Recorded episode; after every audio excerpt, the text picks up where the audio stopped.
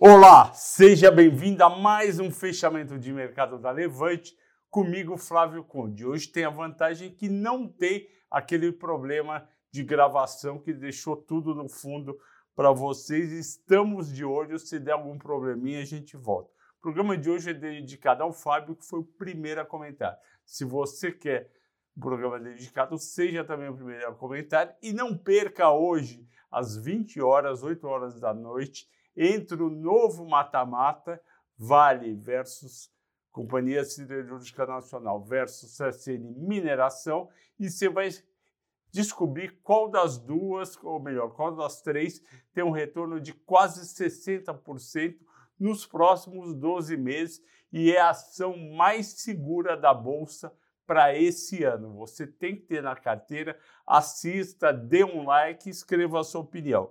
Voltando ao dia de hoje, o Bovespa operou o dia inteiro no vermelho, fechou com queda de 0,55 a 118.227 e quem foi o culpado? Estados Unidos. Estados Unidos, todo mundo com medo da ata do Fed que saiu à tarde e realmente a ata veio negativa na visão deles. Por quê? Porque votantes do Comitê de Política Monetária do Fed, que determina os juros, falou que já, eles já estão defendendo dois aumentos de 0,5% da taxa de juros nos Estados Unidos, não mais 0,25%.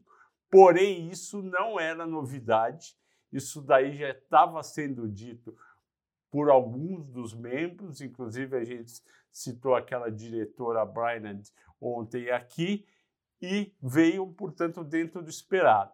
Só que também veio que em maio deve, eles devem aprovar o quê? O início do enxugamento do balanço do Fed. O Fed comprou 9 trilhões em títulos públicos, ele tinha 4 trilhões antes da pandemia, comprou mais 5 para fazer com que os Estados Unidos não afundasse numa recessão, dando dinheiro para o mercado, as pessoas vendiam título para o Fed, o Fed dava dinheiro e as pessoas tinham com quem viver e a economia tentava andar. Agora eles vão fazer o contrário, eles vão começar a comprar 95 bilhões de dólares por mês de títulos públicos.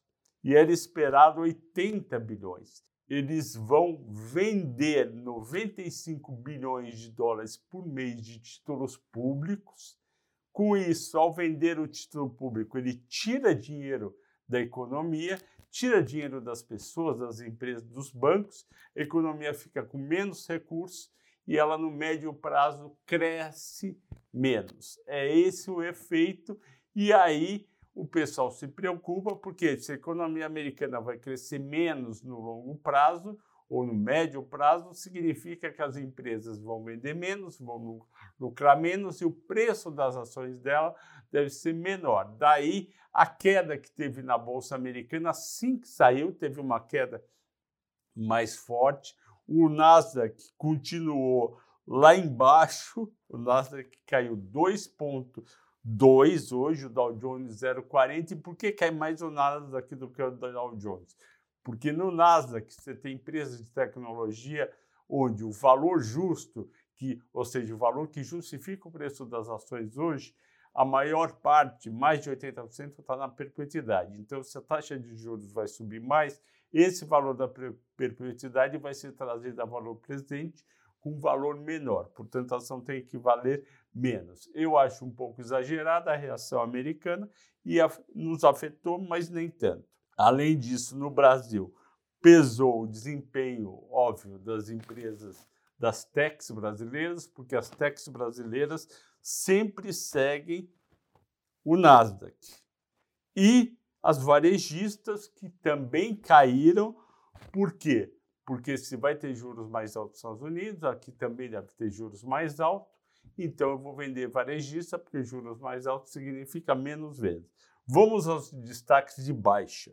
CVC caiu 8,9, dólar mais alto, hoje foi de 4,67 para 4,71, porque entrou menos recursos de estrangeiro, com isso fica mais difícil vender pacote de excursão posterior. BID 11 menos 8,7, Cash 3 menos 8,3%, Local Web menos 8,3%, tudo empresa ligado ao Nasdaq.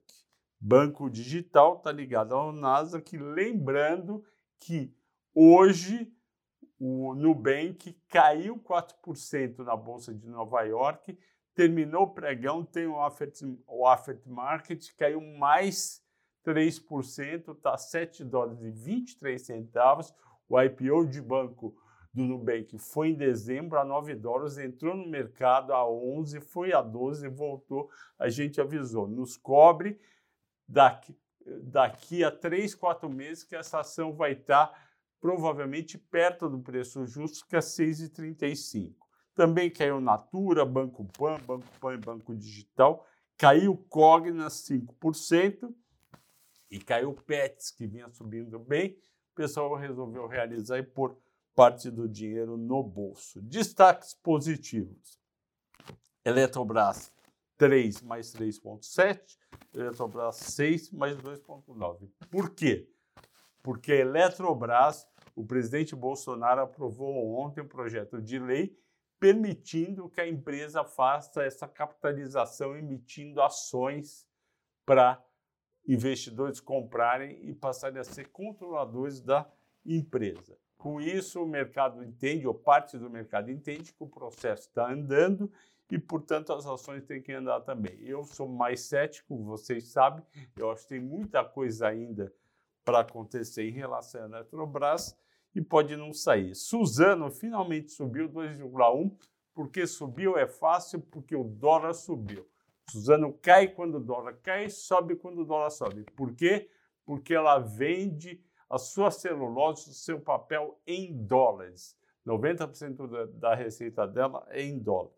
Minerva subiu 1,7, 3R 1,5, Vale 1,5, eu tinha falado que vale siderúrgicas iam subir entre 1,5 e 2 hoje. Eu acertei a Vale, as siderúrgicas não subiram, eu errei. Vivo subiu 1,5 porque é uma ação defensiva.